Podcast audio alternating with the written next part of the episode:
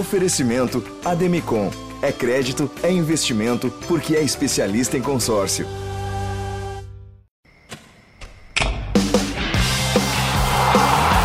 Primeira Descida, o podcast do GE sobre futebol americano fã da NFL, seja muito bem-vindo ao Primeira Descida, podcast oficial do GE. Globo sobre a maior liga de futebol americano do mundo. Começando mais um episódio, um episódio muito especial pra gente, um episódio muito especial para você que tá ouvindo também. Eu sou o Giba Pérez, apresentador. Peço desculpas já antecipadamente pela minha voz, acordei com uma crise de rinite, então você pode perceber que ela não tá 100%, mas a gente vai na raça aqui até o final. Vamos gravar esse podcast para falar sobre a semana 2, a segunda rodada da temporada regular da NFL, que teve jogos muito doidos, viradas espetaculares. Então vamos trazer alguns destaques com um convidado muito especial, não é mesmo, Clara? Um convidado especialíssimo que a gente ficou muito feliz em trazer para o podcast e que vocês nas redes sociais veneraram o fato dele estar falando de novo de bola oval. Everaldo Marques está aqui com a gente.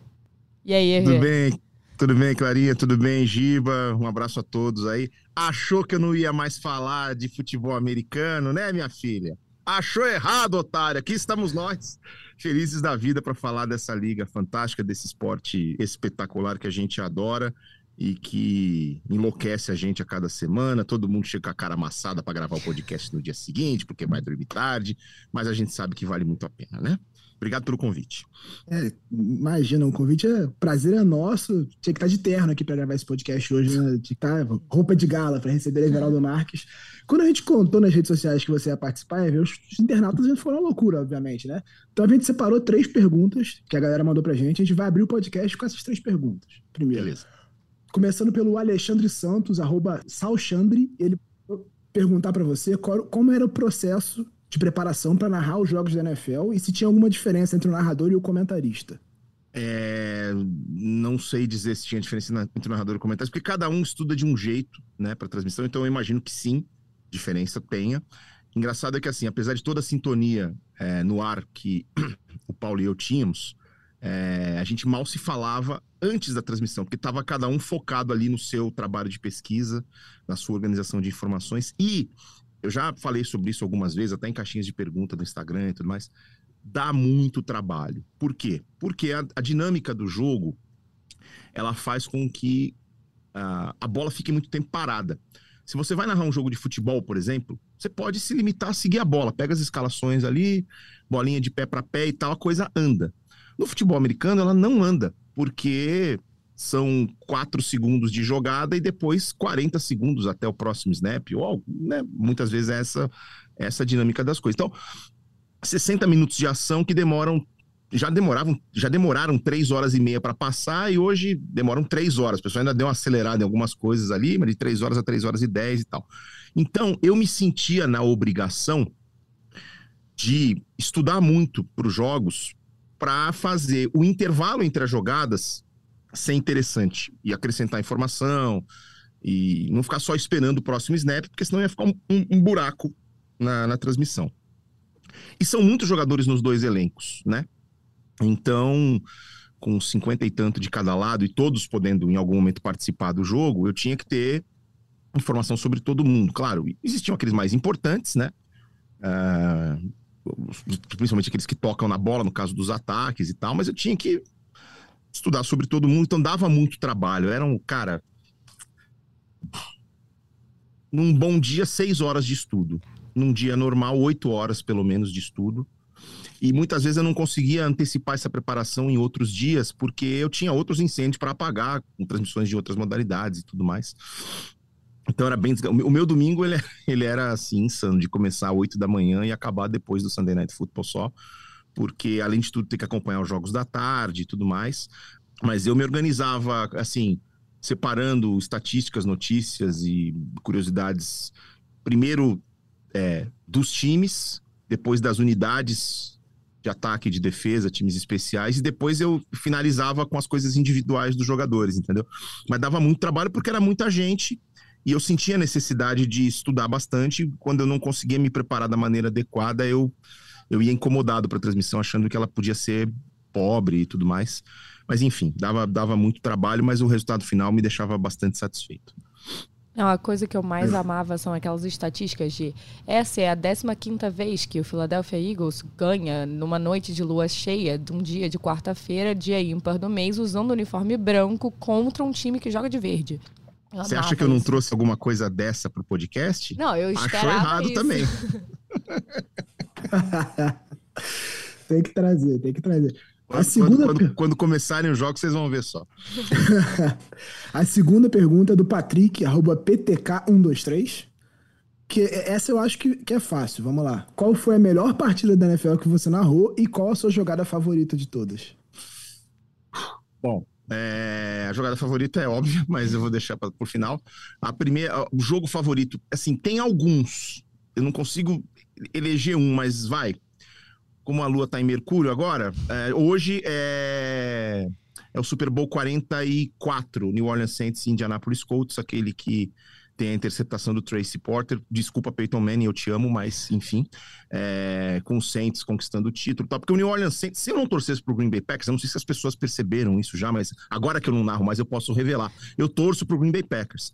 Se eu não torcesse pro Green Bay Packers, eu seria torcedor do Saints, porque na minha primeira temporada narrando 2006, 2016 foi a temporada de retorno do Saints ao Superdome, depois do Katrina. O Katrina virou, para quem não sabe, né? O Katrina foi abrigo de perto de 10 mil pessoas. É... Perdão, o Superdome foi abrigo para perto de 10 mil pessoas que perderam tudo com o Katrina em Nova Orleans. É... Então, assim, houve um, um esforço da cidade ainda em reconstrução para tentar deixar o Katrina no jeito para que o Saints pudessem jogar lá em 2006. O Saints foram um time itinerante em 2005, alternando seus oito jogos em casa nas mais diversas localidades, porque o Superdome não tinha condição de receber o jogo. E aquele retorno do Saints para casa, com um, um, um retorno de, de, de um punch bloqueado que foi retornado para touchdown, de um jogador que depois desenvolveu esclerose lateral amiotrófica. Uh, enfim, só de lembrar dessa história eu fico arrepiado aqui com o Green Day cantando The Saints Are. Enfim, os Saints me pegaram naquela temporada de 2006. E eles chegaram muito perto do Super Bowl já em 2006. Né? Eles foram até a final de conferência contra o Chicago Bears e perderam. Mas assim, uh, o Drew Brees, um grande jogador, o estilo de jogo do Saints é né, muito ofensivo, é, o jeito como New Orleans é. Depois eu conheci New Orleans e é uma cidade sensacional também, teve um Super Bowl por lá. Uh, então, assim, tudo isso eu fez. Eu gosto bastante eu... desse Super Bowl. É, então, teve tudo, por lá. Tu, tudo isso que. Ah, tá bom, já entendi. é, tu, tudo isso fez com que eu pegasse um carinho pela cidade de New Orleans, pelos Saints. E esse Super Bowl 44 foi a, a coroação dessa, desse retorno, né? Do, desse, desse, Os Saints sempre foram um saco de pancada na NFL nos anos 80, tá? Dos anos 70. Eles sempre foram, infelizmente, sempre foram irrelevantes. Eles nunca tiveram um grande time. E aí, do nada, o Drew Brees vai para lá com o Sean Payton e os Saints viram o que viram. Uh, de serem sempre candidatos a playoff na, na era Drew Brees e Sean Payton. Então, esse Super Bowl 44 aí que coroou essa, essa fase é um jogo, é um jogo especial para mim, por estar no estádio também e tal. É, acho que eu narrei direitinho aquele jogo, então respondendo o jogo é esse aí. A jogada, obviamente, é a Hail Mary do Aaron Rodgers contra o Detroit Lions e enfim, uma, uma, narração que a gente tem descoberto ao longo dos anos que ela se encaixa em qualquer coisa. As pessoas têm feito montagens de qualquer coisa, até de política teve semana passada com essa, essa narração. Então aí não tem como ser outra, é realmente o, a Hail Mary do, dos Packers contra os Lions. Não, e esse Super Bowl, eu acho que foi a primeira, o primeiro bordão seu que para mim me pegou, que foi o retorno para a história do Trace Porter, uhum. naquela interceptação, foi espetacular, assim. Eu lembro muito dessa narração. Eu nem vi esse jogo, eu lembro muito dessa narração sua. Para mim foi bem marcante. Você não era nascido ainda, né? não, eu era nascido, mas eu não vi esse jogo. O primeiro jogo que eu vi foi o, foi anterior, eu acho, foi o Steelers contra Cardinals. Foi o primeiro jogo que eu vi na minha 43. vida. 43. Que, que, também foi ótimo, também foi, foi espetacular. Né, e para quem não entendia nada, no, né? O Santana Holmes no cantinho da endzone ali, faltando menos de 20 segundos e tal, para evitar o título dos Cardinals, também foi sensacional. Mas é que esse do 44, por, por todo o carinho que eu desenvolvi pelos Saints, para mim foi mais especial.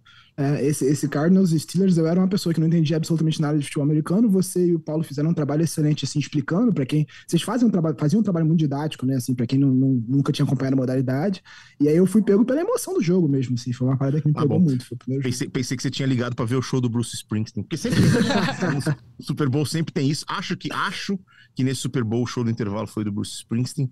e o do The Who foi no ano seguinte, ou foi ao contrário, mas enfim, foram dois. Era uma fase que eles estavam é, trazendo é, nomes clássicos do, do rock, né? A gente tinha tido é, Prince dois anos antes e tal, então assim, tava uma fase bem legal aí. Teve um ano foi Bruce Springsteen, no outro foi The Who, foi demais também. Foi, eu cheguei na NFL só em 2011. É, você não tinha nascido, no 44 você, você não tinha nascido. Você não ela tem era um bebê. É. Eu sou um pouquinho mais velho do que a Clara. Meia década mais velho que ela. É, para fechar, então, a parte das perguntas, Luiz Conrado, arroba 21IC, pergunta quem você escolheria para o seu time? Aaron Rodgers ou Patrick Mahomes? Patrick Mahomes, nenhuma dúvida. Patrick Mahomes, se ele não se machucar e ele tiver uns caras mais ou menos do lado dele, ele é candidato a ser. a, a desafiar os números do Tom Brady, números de recordes da NFL, não sei o quê, porque ele tem um talento e uma força no braço que são inacreditáveis, né? E ele agora não tem mais o Tyreek Hill à disposição e tal, mas continua fazendo as magiquinhas dele. Então, assim, é, eu, eu, admiro bastante o Aaron Rodgers, acho, é, para mim, é o maior quarterback da história do Green Bay, mesmo o Brett Favre tendo vencido dois títulos e eu achar que o Aaron Rodgers vai ficar só naquele lá mesmo. É, eu acho o Aaron Rodgers maior do que o Brett Favre, mas é, em termos de talento, o que o Patrick Mahomes faz, ninguém mais faz. É, vamos ver se novas gerações vão trazer outros, outros caras com essa capacidade fora do comum do Mahomes, mas do que a gente viu até hoje, neste momento, gravando aqui no meio de setembro, o Mahomes é totalmente fora da curva. Então, é, acho que eu estou até antecipando uma das perguntas que vão ter lá no final, aquelas cinco perguntinhas lá, de, mas o Mahomes é, é fantástico. Sim, para mim é um dos jogadores, assim, uma sumidade, né? Então vamos, vamos passar para falar da semana, né? Semana 2 da temporada regular da NFL de 2022-2023. Vamos, como fazemos cada, todos os episódios aqui, vamos trazer um destaque positivo, um negativo, destacar o nosso jogo favorito da semana e projetar um jogo da próxima rodada. Começando por você, Geraldo. Quem é seu destaque positivo da semana 2 da temporada regular da NFL? Ah, o meu destaque positivo é o Tua Tagovailoa, porque ele construiu é, a virada do Miami Dolphins em cima do Baltimore Ravens. Vamos combinar uma coisa? Quando começou o último quarto, 35 a 14 para o Baltimore Ravens, o jogo estava acabado, tá? Você podia, assim, você partiu o churrasco, partiu ao jantar, o que você quiser. 35 a 14 no último quarto. Pessoal, atenção, Clara, você vai gostar dessa. Você vai gostar dessa, Clara. É, de 2011 para cá, eu acho, é, de 2011 para cá, os times que chegaram no quarto período perdendo por 21 pontos de diferença tinham, tinham nenhuma vitória, 710 derrotas. 710 derrotas de 2011 para cá com os times que chegavam no último quarto perdendo por 21 pontos. Aí o Miami Dolphins vai lá, o Tua Tago, Tago Vailoa vai lá, é, lança para quatro touchdowns no último quarto. Foram seis touchdowns no jogo, 469 jardas aéreas para ele. E o Miami Dolphins conseguiu a virada para lá de improvável, com outro número que a Clara vai gostar também, né? Apenas a segunda vez na história que dois wide receivers do mesmo time tiveram pelo menos 170 jardas aéreas e dois touchdowns no mesmo jogo. É, então, é, eu tô falando do, do Tyreek Hill e do Jalen Waddle. É, não dá para destacar. É assim, eu, eu, podia destacar o Miami Dolphins como time, mas eu vou destacar a performance individual do Tua, que tem outra. Técnico campeão do Super Bowl contra o Tua, é, é ele, ele bate, ele, ele esmurra, ele, ele maceta, tá? Bill Belichick tá 4 a 0 pro Tua contra o Bill Belichick e vai ter um reencontro daqui a pouquinho ainda na temporada, né? E no geral, contra técnicos vencedores de Super Bowl, ele tem sete vitórias e uma derrota, ganhou de mais um, né? Ganhou do Harbaugh nesse final de semana. Então, o Tua, para mim, foi o destaque positivo do fim de semana. E já tinha ganhado do Harbaugh ano passado. É a segunda vitória dele sobre o Harbaugh. Ano passado o Miami ganhou um jogo bem ruim do, do Ravens. C CPF na nota. É, infelizmente, o podcast é só áudio. Vocês não viram a minha cara. É, o Giba tá quase chorando falava, é. aqui. No, não foi nada pessoal, tá? Não foi não, nada não. pessoal, mas, mas pô, como é que você quer falar? 710 não. derrotas. Os caras viram, eu tinha que falar. Justíssimo. Clara Casé, qual o seu destaque da semana 2 positivo? Eu fiquei muito feliz que o, o EV escolheu o Miami e o Tua, porque tava no roteiro que eu ia falar sobre Miami e o Tua, mas eu mudei de ideia. chama a sirene do clubismo, porque eu preciso falar de Philadelphia Eagles nesse podcast. Olha. Preciso falar de Philadelphia Eagles, que principalmente o ataque dos Eagles foi super bem ontem. No primeiro tempo, conseguiu diversificar jogadas. É, o Jalen Hurts conseguiu explorar bem mais o Devonta Smith, que não tinha tido nenhuma recepção na, na primeira rodada. Ele conseguiu fazer. E o menino Jalen jogou bem, tá mostrando uma evolução em relação ao ano passado. É, Giba sabe que eu sempre fui uma grande defensora de Jaylinho, porque aqui a gente não, não lida com Jalen Hunt, lidamos com Jaylinho. E eu, eu também abri a fila de pedir desculpas a Jonathan Gannon pela pelo, pelas críticas à defesa. É, perdão. É, e Darius Lay, eu te amo. É, essa, essa é minha, meu, meu pitaco clubista de hoje, assim. Foi um jogo que eu, que eu gostei muito, assim. Fiquei com raiva, às vezes. Fiquei. Mas teve culpa do Kirk Cousins? Teve muita culpa dele. Ele tentou ser interceptado 37 vezes e só conseguiu 3? Sim. Mas Philadelphia fez um bom trabalho, me deixou feliz e é isso. Ah, destacando o, o Darius Slay, como você falou, Clara, é, ele marcou, se eu não me engano, foram sete passes do Kansas na direção do Justin Jefferson com cobertura do Darius Slay uma recepção para sete jardas e duas interceptações.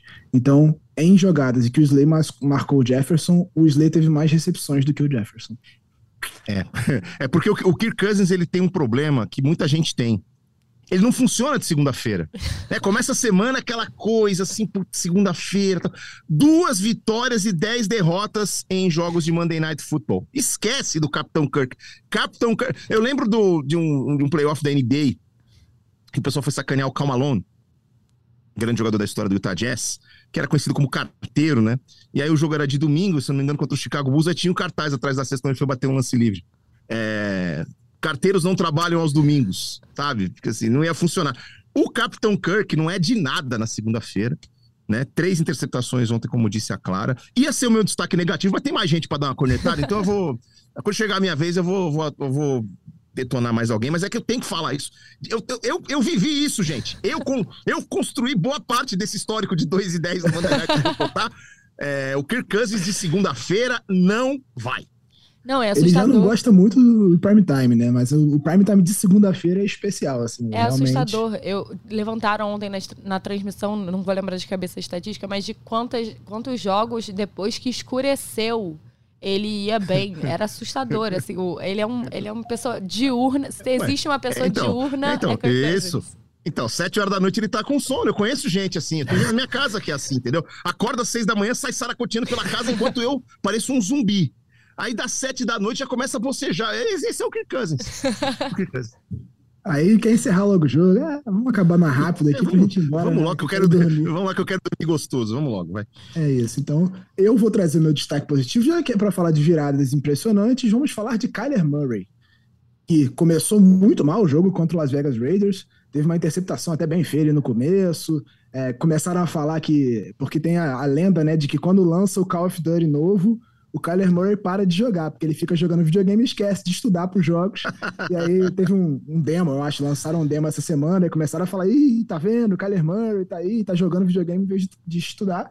Mas, graças ao Kyler Murray, o Arizona Cardinals conseguiu virar um jogo que ele chegou a perder por 20 a 0 no terceiro quarto, mas o Kyler Murray apareceu, salvou várias jogadas, resolveu com as pernas em vários momentos, teve uma conversão de dois pontos que ele ficou 20 segundos com a bola, correndo para lá, para cá, fugindo da pressão do Raiders, até conseguir entrar na end zone. Depois ele fez um touchdown no final da partida que, que garantiu a vitória do, do o empate do Cardinals, né? Para depois ganhar na prorrogação, apesar de um erro do Marquise Brown. Então o Kyler Murray fez uma partidaça uma partida de recuperação, uma partida em que ele começou muito mal, assim como o Everaldo citou o Tua, que foi interceptado duas vezes no primeiro tempo, o Murray foi exatamente a mesma coisa. Ele começou muito mal o jogo, mas encontrou formas de fazer o Arizona Cardinals vencer. O Arizona Cardinals, que para mim, é, assim, vendo o time em campo, é uma grande decepção nesse começo de temporada. É um time que é, na defesa não funciona tão bem, o ataque, tudo bem, não tem o DeAndre Hopkins, obviamente isso faz muita diferença, mas não não tá encantando. Mas mesmo assim, o Kyler Murray foi lá, encontrou uma forma de fazer o time vencer de virada com uma, um erro, um fumble inacreditável do, do Raiders ali na, na prorrogação, que virou um retorno do Byron Murphy para touchdown que decidiu o jogo. Então, para mim, destaque positivo da semana 2, Kyler Murray, que resolveu o jogo para Arizona Cardinals. É, em cima disso, você mencionando que o Cardinals é um, destaque, assim, você tá meio cismado. Eu, eu acho que a Clarinha tá, tá, assim, tudo bem, é só semana 2, mas acho que ela tem motivos para se empolgar com Filadélfia, porque essa conferência nacional, ela tá meio assim, eu não sei se eu quero ganhar, sabe? É, o, o, o Tampa Bay com lesões, né? O ataque não convence o Tampa Bay. É, falar em ataque não convence, o Green Bay também ganhou, mas é porque era o Chicago Bears. Então, assim, são três pontos automáticos lá, não, não conta. É, o Dallas não tem o Dak Prescott por pelo menos mais três semanas, né? Os Rams foram amassados pelo Buffalo Bills, amassados, e quase perderam uma liderança de 25 pontos pro Atlanta Falcons. Quase que virou ah. um meme ao contrário, né? É quase que eles conseguiram perder um jogo pro Atlanta Falcons depois de estar liderando por 25. Então, assim, a Conferência Nacional, ela começa a temporada meio terra de ninguém. Nesse cenário, é, Filadélfia já 2 e 0, né? Ali dentro da divisão, é, Washington Commanders, desculpa, né? O Dallas Cowboys mais três semanas sem o Dak Prescott, de repente o estrago já pode ser muito grande quando ele voltar. Sei lá. É, eu, se fosse torcedor do Philadelphia, estaria um pouquinho iludido. É, e são três semanas, assim, sendo otimista, né? E são três semanas em que eles têm dois confrontos dentro da divisão, a Giants e Commanders na sequência, e depois é o Rams, fora de casa. É, e ele, então. sendo otimista, ele volta contra o Eagles no prime time. Então, isso pode fazer com que o Dallas se complique. Mas é, era a minha segunda opção, inclusive, de destaque positivo da semana. A defesa do Cowboys deu uma amostra bem interessante contra Sim. o Cincinnati Bengals. Assim. Conseguiu. O Bengals está tendo. Tá, tendo um começo de temporada ruim, preocupante, mas acho que a defesa do Dallas, principalmente o Micah Parsons, jogou demais. Ele é absurdo. Foram dois sacks e dois tackles for loss no jogo contra o, o Cincinnati Bengals. Então, a defesa do Dallas deu uma demonstração de que talvez ela consiga manter esse time vivo para a temporada. Vamos ver, né? Micah Parsons uhum. tem um dos maiores bolsos da NFL. A quantidade de quarterback que tá ali dentro já não, não tá escrito. é mais ou menos isso. Então agora vamos, falamos dos positivos, agora vamos para os destaques negativos. Everaldo Marques, quem é o seu destaque negativo da semana 2 hum. da temporada regular? É, tem tanta gente aqui, né? Peraí. Pode ser os Colts que perderam de zero. É, pode ser os Bengals. Os Bengals, sério que vocês foram pro Super Bowl para fazer isso no ano seguinte, gente? Não, faz Outros isso. que perderam de zero pro Jacksonville Jaguars. É, pois é. Então, eu tô lembrando, quando eu falei dos Bengals, eu tô lembrando de um, um, um tempo atrás que teve aquele Super Bowl Patriots e Rams. O jogo foi ruim pra caramba, foi péssimo. E tipo, cara, sério que vocês impediram o Super Bowl Chiefs e, e Packers para fazer isso aqui, né? Nos dois, nos dois lados. Mas o meu destaque negativo vai ser para um time que que foi longe até na temporada passada, é, mas começa muito mal esse ano, que é o Tennessee Titans. Tudo bem que foi contra o Buffalo Bills, e acho que, assim, enfrentar o Buffalo Bills é meio que, sei lá, jogar contra o Dream Team, jogar contra o, Real Madrid, sendo o esportivo de Pirapora. É, mas é, a impressão de que, assim, não dá mais para botar as, as coisas nas costas do, do Derrick Henry como se fez no passado. Foram 13 tentativas para 25 jardas só, né? Menos de duas jardas por carregada. O Ryan Tannehill sofreu duas interceptações, aí o jogo já estava perdido.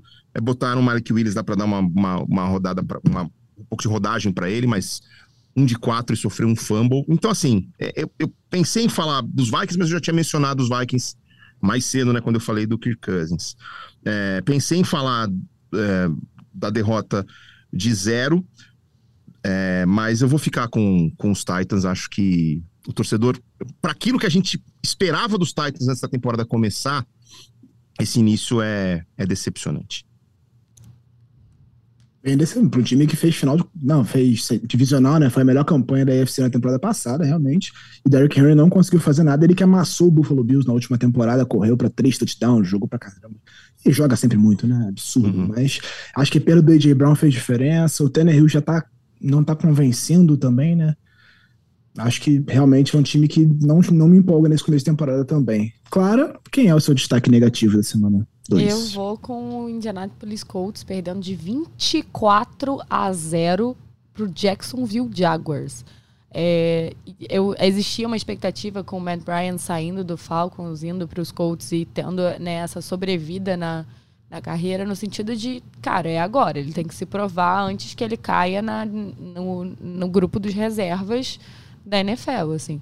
E, cara, o Colts não, não foi bem na semana passada e perdeu, perder de 24 a 0 pro Jacksonville Jaguars, apesar do Jaguars ter se reforçado nessa, nessa intertemporada. É horrível. O, o Matt Ryan teve 195 jardas passadas para três interceptações.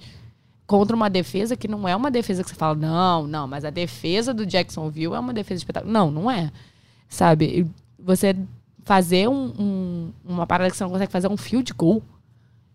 Sabe? É, é muito, muito é, gritante, assim. Acho que o Colts é, passa, passa por essa reformulação, sim, com um novo quarterback, mas é um cara experiente. Não, a gente não tá falando de um recém-draftado que ainda pode estar se acostumando com, na liga, né? Então eu acho que o Colts é, me decepcionou porque ano passado a gente falava muito, ah, o Colts até tem um bom elenco, mas tem precisa de um quarterback mais é, consistente, alguém mais experiente. O Wentz não é tão experiente assim. E quando você fala, ah, o Matt Ryan, ah, o Matt Ryan não é um bom quarterback, já foi MVP. É, talvez ele encaixe. E ele não está simplesmente encaixando com o time, ele não acha os recebedores. Tá bem. É, bem complicado. O jogo corrido também foi uma tragédia. Eles não conseguiram correr basicamente nem meio campo. Todos os recebedores, né? Você tem 57 jardas para todos os, os corredores do, do Indianapolis Colts em um jogo. Isso é um jogo desastroso, assim. É, é claro que estou feliz que meu Doug Peterson está feliz. Eu estou feliz que Jacksonville Jaguars foi começou o revete depois do jogo. Mas é bem preocupante para o torcedor do Colts. Sim, é um começo bem ruim do Matt Ryan que não, não empolga e deixa o torcedor do Colts desesperado. Se a Clara tocou a sirene do clubismo, eu ah, vou tocar a corneta agora. Agora vai soar a corneta aqui. Porque se tem o um lado positivo do Totango Vailoa conseguindo uma virada espetacular, tem o um lado negativo da secundária do Baltimore Ravens, que teve uma das atuações mais inacreditáveis da história da NFL. Você ceder três touchdowns longos ganhando por 21 pontos dentro de casa, no último quarto, com seis defensive backs em campo, é inacreditável, é inaceitável o que aconteceu. O Baltimore Ravens entrou em colapso, perdeu de forma constrangedora. É óbvio que você tem Tyreek Hill e Jalen Waddle do outro lado, é um, um ataque explosivo, é um ataque que foi montado para esse tipo de situação, para conseguir essas jogadas explosivas mas é inaceitável os erros de cobertura que o Baltimore Ravens cometeu. Então, meu destaque negativo da semana 2 é a secundária do Baltimore Ravens, que já vem preocupante desde a última temporada.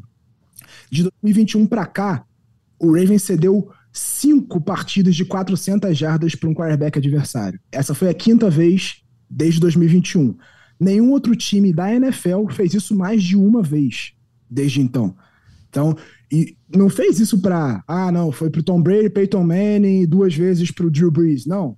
Foi pro Carson Wentz, foi pro duas vezes pro Joe Burrow, foi pro Derek Carr. Então o Ravens realmente tem uma situação muito preocupante na secundária nesse momento, tá? E assim, tem talento lá, mas existem erros de comunicação gravíssimos, falhas que foram vistas já na última temporada se repetindo nesse começo de ano. Então, para mim foi uma, o principal destaque negativo da semana 2. Obviamente, não estou tirando os méritos do Miami. O Miami foi lá e aproveitou as oportunidades. Mas se você olhar os dois touchdowns do Tyreek Hill, ele tinha pelo menos cinco jardas de separação dos adversários por erros de comunicação da secundária do Ravens, que se repetem há mais de um ano. Então, para mim, é o grande destaque. Em negativo. cima disso, em cima disso, na primeira semana venceu, tá? Mas permitiu 309 jardas aéreas ao Joe Flaco. Se você Sim. pega os três quarterbacks que têm mais jardas aéreas na NFL nessa temporada depois de duas rodadas, o número um é o Tua, o número dois é o Carson Wentz, o número três é o Joe Flacco. Dois desses três jogaram contra os Ravens. Tá? Exatamente. Então, assim, realmente é para para acender o sinal amarelo lá e tocar a corneta, né? É, e o Ravens ele teve a, a, pior a pior defesa aérea da temporada passada da NFL e já começa esse ano cedendo 700 jardas em dois jogos. Então, realmente é, é uma Muito atuação patética. Patética. Obviamente, as lesões contam nesse sentido. O Humphrey não jogou o último quarto quando o Ravens tomou quatro touchdowns, mas é preocupante. Enfim, só, só precisava fazer o mínimo. Não precisava, não podia tomar quatro touchdowns, era só tomar dois. Mas enfim, vamos lá. Não vou Ah, amigo, eu achei que você sentido, pistolou não. pouco. Ontem, ontem, presencialmente, ele tava pistolando mais. Não, eu fiquei o dia inteiro ontem resmungando sobre isso.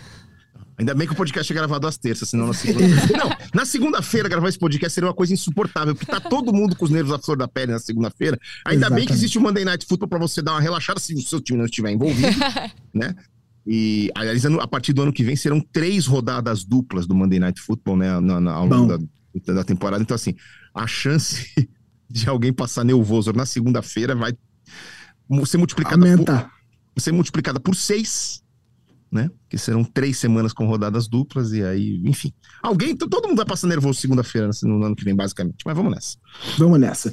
Então, para fechar a análise da semana 2, Everaldo, qual, é o, qual foi o jogo que você mais gostou de ver nessa semana 2 da temporada regular da NFL? Ah, eu vou ser repetitivo, mas foi o, o Dolphins e Ravens. É, que foi, foi sensacional. Mas eu queria, assim, foi, foi o jogo mais espetacular por tudo que aconteceu, então, mas eu queria deixar uma menção aqui pro jogo da segunda-feira. Apesar de ter sido um atropelamento, é, se você não tá com medo do Buffalo Bills, você tá errado, tá? Queria dizer isso aqui. É, quem tá na conferência americana tá, tem que estar tá com muito medo do Buffalo Bills. Quem tá na conferência nacional, sorte que vai pegar os Bills, se pegar, né? Só lá no Super Bowl. Mas mais uma. A impressão que a gente tem, assim, antes da temporada começar, muitos especialistas já colocavam o Buffalo Bills como favorito. A temporada começa e a impressão que a gente tem é que o Buffalo tá ainda melhor né?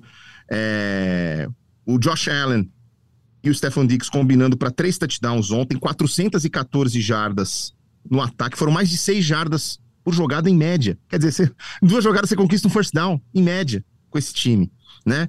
E, uh, enfim, uh, Josh Allen, três touchdowns em play action do Josh Allen ontem, demolindo, demolindo o Tennessee Titans. É, os caras foram. O Panther, do, o Panther do, do, dos Bills podia ter chegado no jogo um, com uma hora e meia de atraso que não iam sentir a falta dele. O primeiro punch do Buffalo foi no 16 drive do jogo.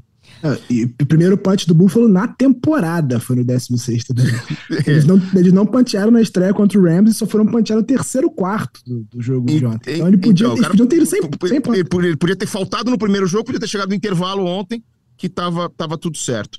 É, a defesa forçou quatro turnovers, ainda teve special teams recuperando uh, Muffet, Muffet uh, punt né, do, do, do, do, Kyle Phillips. Então, assim. No primeiro punt do Bills na temporada foi um Muffet punt, inclusive. Todas as unidades estão funcionando, tá tudo clicando muito. Então, assim, se você não tá com medo do Buffalo Bills, você tá errado. Eu sei que o Buffalo Bills foi ao Super Bowl 312 vezes nos anos 90 e conseguiu perder 312 vezes seguidas e tal, mas assim, eu acho que esse é o ano. Se ninguém se machuca, se ninguém se machucar é um negócio difícil na NFL, mas assim, eu tô muito confiante que os meus amigos torcedores do Buffalo Bills vão finalmente poder celebrar. Eu tava apostando num, num quando a temporada começou, eu tava apostando num Bills e Rams no o Super Bowl, mas eu já tô desconfiado dos Rams e realmente a Conferência Nacional virou terra de ninguém. Aliás, aqui uma mensagem de, de esperança pro torcedor do San Francisco 49ers, mesmo com contusão do menino que seria, né? Ah, agora vai, agora é, é, o futuro. Os 49ers são Trey Lance Futebol Clube e tal. Ele vai ter que passar por uma cirurgia no tornozelo, tá fora da temporada. E aí, é, para você ver como as coisas aconteceram diferente em São Francisco. Quando o, o Kansas City Chiefs resolveu apostar no Patrick Mahomes, não pensou duas vezes, rapidamente já mandou o Alex Smith para Washington. Quando o Baltimore Ravens chegou à conclusão de que o Lamar Jackson era o cara, o Joe Flacco saiu rapidinho para Denver. No caso uh, do Jimmy Garoppolo, São Francisco ficou esperando, esperando, esperando por uma boa oferta, não sei o quê, babá e o Garópolo não queria sair, aceitou reduzir o salário dele. Ele podia ter batido o pé e falar: não, eu vou querer meus 25 milhões aqui e tal. Aceitou reduzir o salário dele para perto de 7 milhões. Tá lá na. para ficar na reserva. Ganhou a oportunidade com a lesão que a gente não deseja para ninguém, né? Do, do Trey Lance. É... Mas é capaz de conduzir esse time, tá? Mesmo sendo reserva, mesmo talvez não tendo o talento que o Trey Lance tem, tem ele é capaz de conduzir esse time. São Francisco tem um bom elenco é, no ataque, na defesa. Eu acho que São Francisco pode chegar longe e com essa conferência nacional meio aberta, é, A Clarinha pode ter esperanças com o Philadelphia Eagles dela, eu não vou ter esperança nenhuma, porque o, o Aaron Rodgers é leão de temporada regular, chega no playoff, ele espalha a farofa toda. É, mas acho que o torcedor do São Francisco pode ter uma esperança. Então, assim, a temporada não acabou porque o Trey Lance operou o tornozelo, tá? Tenho, tenho esperanças. Mas é isso, o jogo que eu queria destacar da rodada vai, vai tá só. Eu usei esse destaque da rodada para poder fazer uma ode ao Buffalo Bills, que para mim vai ser o campeão do Super Bowl. Não, eu acho. É um dos grandes favoritos. Eu acho muito isso, assim. O Buffalo, você vê hoje em dia o Josh Allen muito mais maduro do que você via nas temporadas anteriores, né? Você vê uma, uma evolução e a gente sabe o quanto experiência e. e é, isso é importante, assim, na liga, na hora de decidir o jogo. E é um, a, a maior prova, acho que você pode ter num, num jogo de NFL, para você considerar um verdadeiro atropelo, é o time tirar o seu quarterback, que é um cara decisivo em campo, que é um cara que pode mudar o jogo a qualquer segundo, e botar o reserva e falar: não, para mim já deu, muito obrigada. Josh Allen vai descansar, vai comer uma pizza e tá tudo bem, entendeu? É, uhum. Acho que o Buffalo impressionou muito. Eu fiquei, fiquei até chateada de ser ao mesmo tempo, né? Os jogos acabaram acontecendo ao mesmo tempo é, ontem. Mas eu acho que é um, um, grande potencial, assim. Hoje, hoje as minhas fichas estariam no Buffalo e eu acho que até fico feliz, assim, porque a torcida do Buffalo eu acho muito, acho muito irada, assim. Eu acho que os caras merecem muito um, um, um, um título e, é, e não, tá rolando meme, né? Que se rolasse por acaso um, um, Super Bowl entre Eagles e Buffalo, ia ser o Tailgate mais doido da história. Iam explodir. iam explodir. É no Arizona, não é? No, no, Phoenix não vai existir mais. É. Ah, Cara, qual é o seu jogo de destaque da semana 2?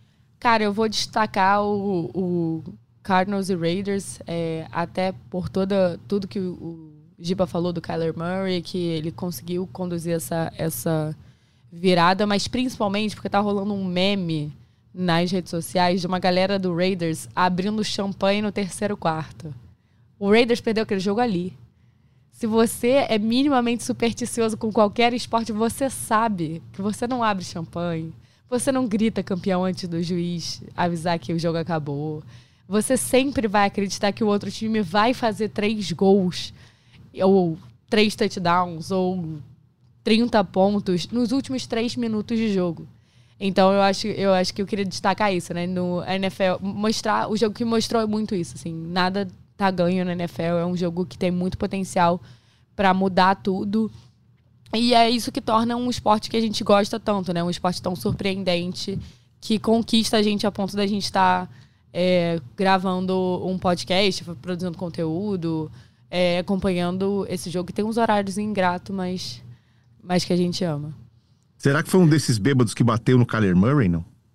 Oh, não sei. História, né? ficou, ficou chateado que estourou a champanhe, gastou a champanhe. é, é, o Murray foi comemorar ali, tomou é. um tapão na cara, né? Foi um negócio assim. É, a polícia, inclusive, tá investigando pra ver o que aconteceu, né? Porque eu tava lá na base do high five todo mundo, tá dando tapinha na mão, na mão, na mão, na mão, na mão, levou um tapão na cara e ficou meio assim, né? Obviamente, atordoado e tal. A polícia tá Nem viu quem foi. Nem viu quem foi, mas enfim. É, realmente essa, essa, essa maldição que a Clara mencionou, ela é super válida. É o famoso não grita gol antes. Né? Não grita é, gol antes, não, torcedor... não compra a faixa antes do jogo, né? Aquelas pois é, assim. vai virar meme no dia seguinte. Foi o que aconteceu com o torcedor dos Raiders. Bem feito. Então, para fechar, então, o meu jogo favorito da semana 2 foi o primeiro jogo da semana 2. Chargers e Chiefs, um jogaço, um, uma rivalidade que promete ser muito dura e muito empolgante pelos próximos anos. Justin Herbert contra Patrick Mahomes. O Herbert fez tudo que ele podia para fazer o Chargers ganhar. O Mike Williams jogou muito, o Herbert jogou muito, o Mahomes jogou muito. O Mahomes já não tem mais o, o recebedor favorito dele, que era o Tyreek Hill, mas ele tem o Travis Kelce ainda do lado dele. Quem tem o Travis Kelce tem um recebedor, né? Tem um baita de um recebedor, um dos melhores da liga, o melhor Tyrant da NFL, na minha humilde opinião. Sim. O cara bloqueia bem, recebe como poucos, é quase impossível marcar o Travis Kelce, ele provou isso mais uma vez.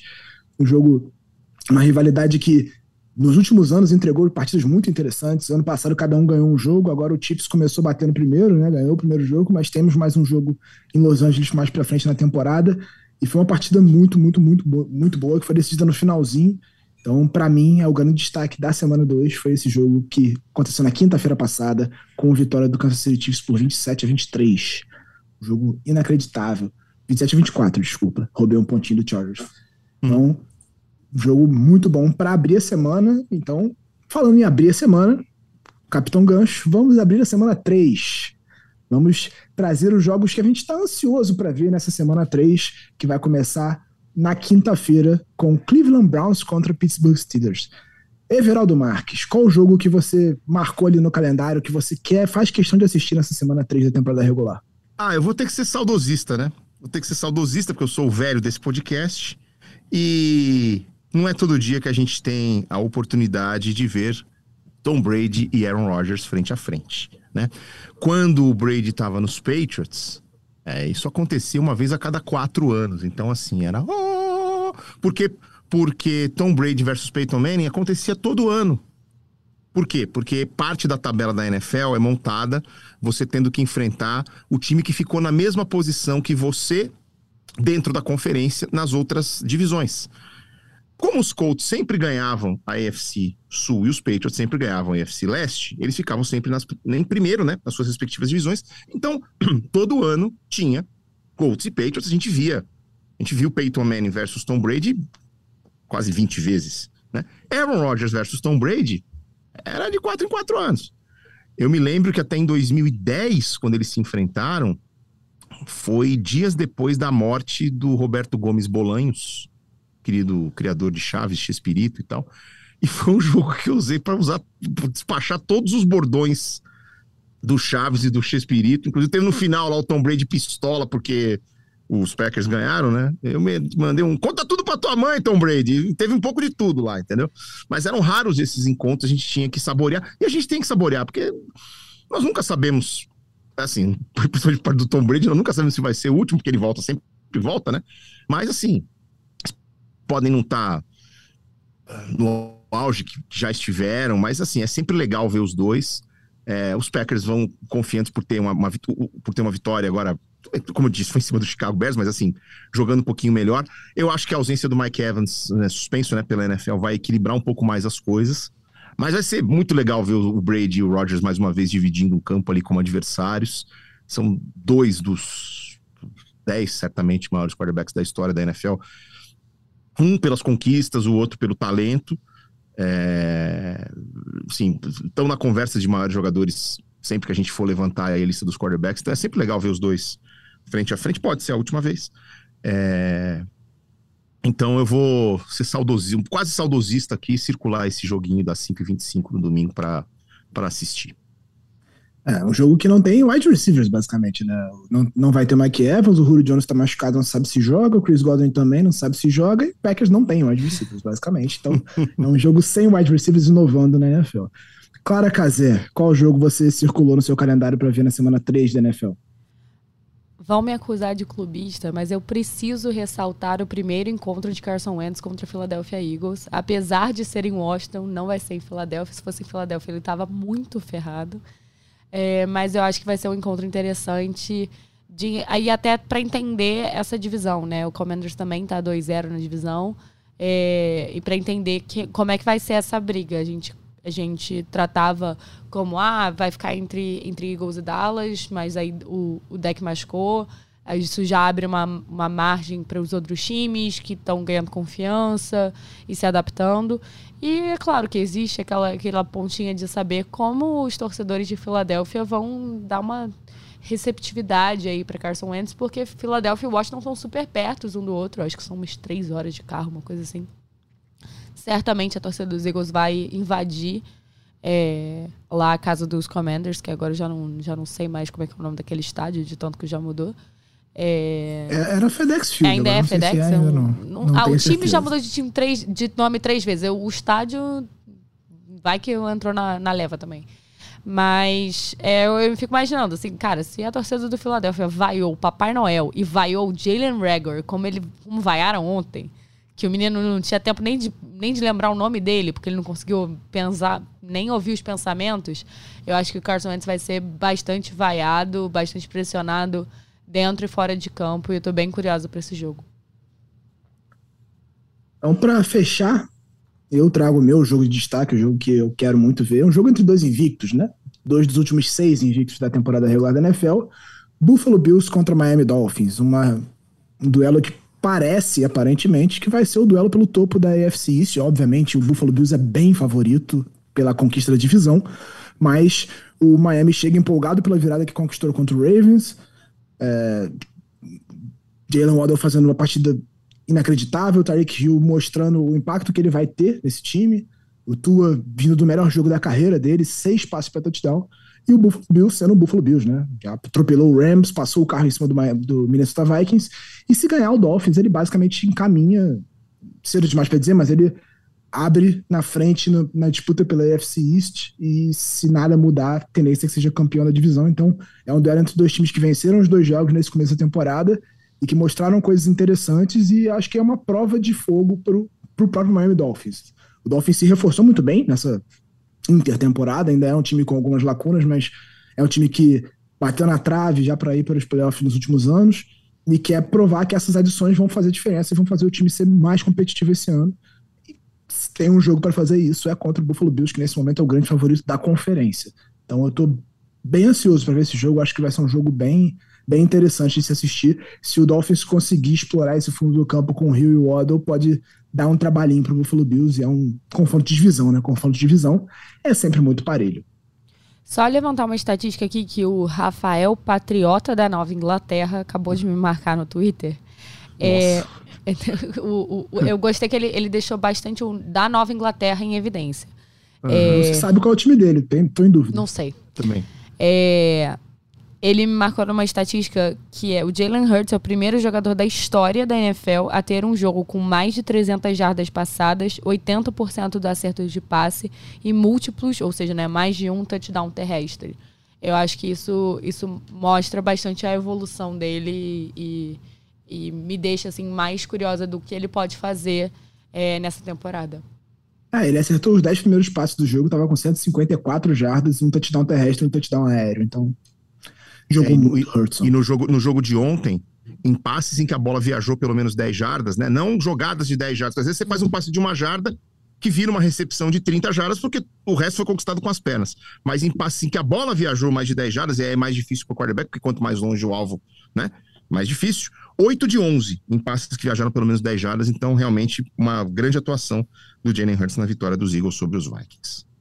Então é isso, fechamos a nossa análise e agora tem o quadro que já virou marca para fechar o nossa, a nossa edição do Primeira Descida, o Two Minute Warning. Ping-pong com o Everaldo Marques, como se vocês não conhecessem bem o Everaldo Marques, mas vão conhecer ainda melhor. Cinco perguntinhas para ele trazer a opinião dele sobre a NFL. Então vamos lá, Two Minute Warning com Everaldo Marques. Everaldo, pergunta 1. Um, qual o seu jogador favorito na NFL? Hoje é o Patrick Mahomes. Pode ser da história também, se você quiser responder. Pode ser da história. Não, vou ficar com o Patrick Mahomes. Porque, assim, se eu for falar do melhor da história, eu vou ter que contextualizar aqui. É o Tom Brady, o maior, mas ele não é o melhor, tá? É, ele é o mais vitorioso, não tem como discutir e tudo mais, mas ele não é o mais talentoso. E aí. Eu vou ficar com o Patrick Mahomes, porque daqui 20 anos, talvez o Patrick Mahomes seja a resposta para melhor jogador da história. Então vamos, vamos ficar com o Patrick. Vou investir na baixa aqui para ganhar na alta. Patrick Mahomes. Boa. Segunda pergunta. Por que você escolheu o Green Bay Packers como seu time, Everaldo? Porque quando eu comecei a acompanhar futebol americano, eu tinha 10 anos de idade. Eu era uma, uma criança inocente e aí eu vi um time de verde e amarelo, camisa verde, capacete amarelo. Falei, ah, o Brasil ali, ó. É aquele ali mesmo. Então, não tinha nem Brett Favre ainda. Tinha, o Green Bay era um coitadinho, né? Tinha tido uma, uma fase sensacional lá nos anos 60, início dos anos 70, ganhando ali os, é, os primeiros títulos e tudo mais. E um time histórico, né? Afinal de contas, é o, é o mais antigo da NFL junto com o Chicago Bears aí, rivalidade centenária e tal mas não tinha, não, não, não fazia nada que, que, que merecesse destaque naquela época. Mas eu vi um time verde e amarelo, achei simpático. E aí, um, alguns anos depois, veio o Brett Favre, que recolocou o Green Bay no caminho dos títulos ali no meio da década de 90. O Green Bay deu muita sorte depois de fazer a transição de Brett Favre para Aaron Rodgers, né? São raros os times que passam a bola de um grande quarterback para outro grande quarterback. E aí o Green Bay é um dos times mais relevantes, foi um dos times mais relevantes da NFL nesses últimos, nesses últimos anos aí, graças ao Aaron Rodgers. Mas o motivo da escolha foi bem singelo, foi a cor do uniforme mesmo. Se Everaldo Marques pode escolher pelo uniforme, quem sou eu para não escolher? Eu estou muito feliz, porque eu também escolhi pelo uniforme. Ah, tem, assim, as pessoas ficam querendo ser sommelier de escolha dos outros, entendeu? É. Ah, meu, ah, é modinha.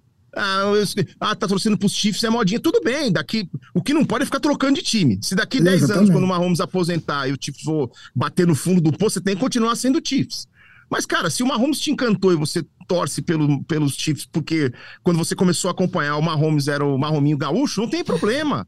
Entendeu? Não tem problema, só tem que segurar a onda quando as vacas quando a era das vacas magras vier também. Tem aquela romantização do sofrimento também, né? O pessoal gosta de, ah, não, o time é horroroso, tem que torcer. Não, você vai torcer porque é, você gosta. Fiz, né? Eu fiz isso no beisebol. Quando eu fui escolher um time, eu falei, ah, o Chicago Cubs, tadinho, não ganha 312 anos, vamos lá. E aí a maldição foi quebrada. Então, é enfim, isso, mas então, é isso. Não, pé quente. Não ficar sommelier de escolha dos outros, não. Cada um escolhe o jeito que quiser, não tem problema, não. A terceira pergunta, você já meio que respondeu essa, Everaldo, mas pode responder de novo. Um jogo marcante para você. Você pode escolher outro, se quiser também. Vou escolher outro, então. É já falei daquele Super Bowl, então. Hum, hum. Tem um San Francisco e New Orleans nos playoffs de 2011, que eu acho que foram dois touchdowns para cada lado nos últimos quatro minutos. Se eu não me engano, foi 51 a 40. Não, 51 a 45 foi algum Arizona e, e, Green Bay que a gente perdeu. Mas enfim, eu vou depois achar, eu vou ver se eu acho direitinho esse, esse jogo. Mas foi espetacular, assim. Um 49ers e Saints em playoff. É foram. É, deve ter tido uns dois touchdowns para cada lado, com vitória do São Francisco no final. E foi, foi fantástico. Foi fantástico.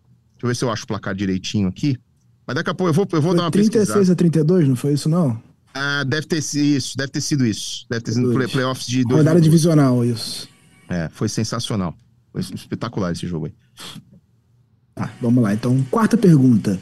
Se você pudesse ter qualquer jogador em atividade no seu time, qual seria?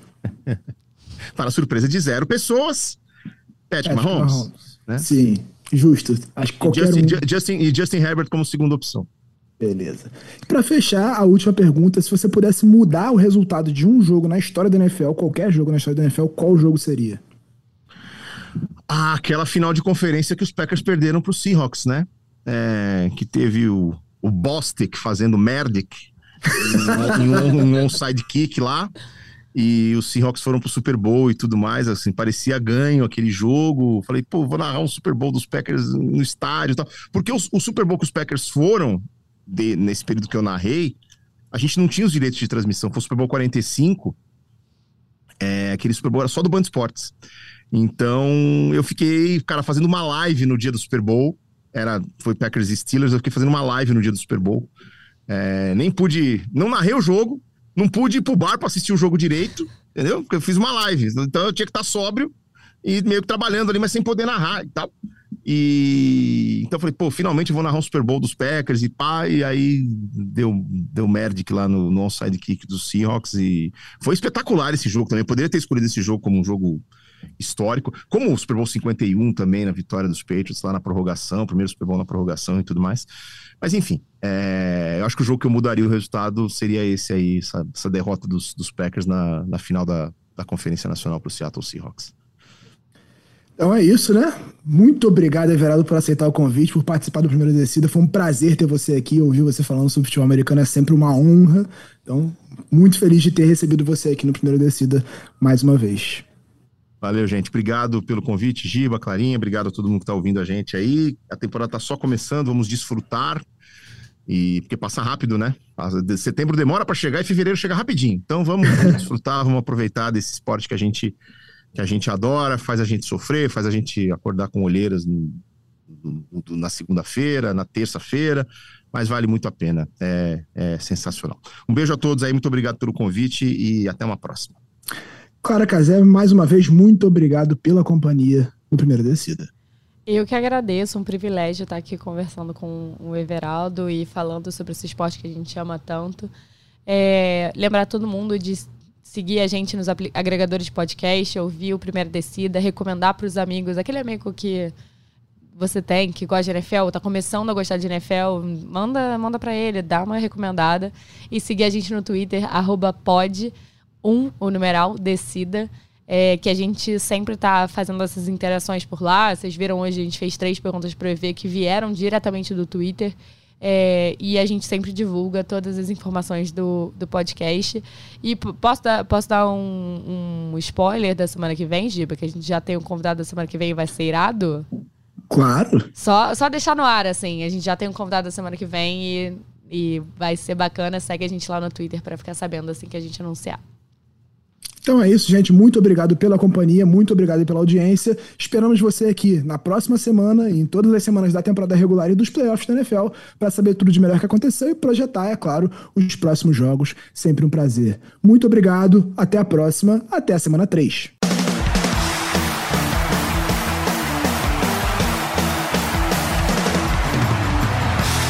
Primeira descida.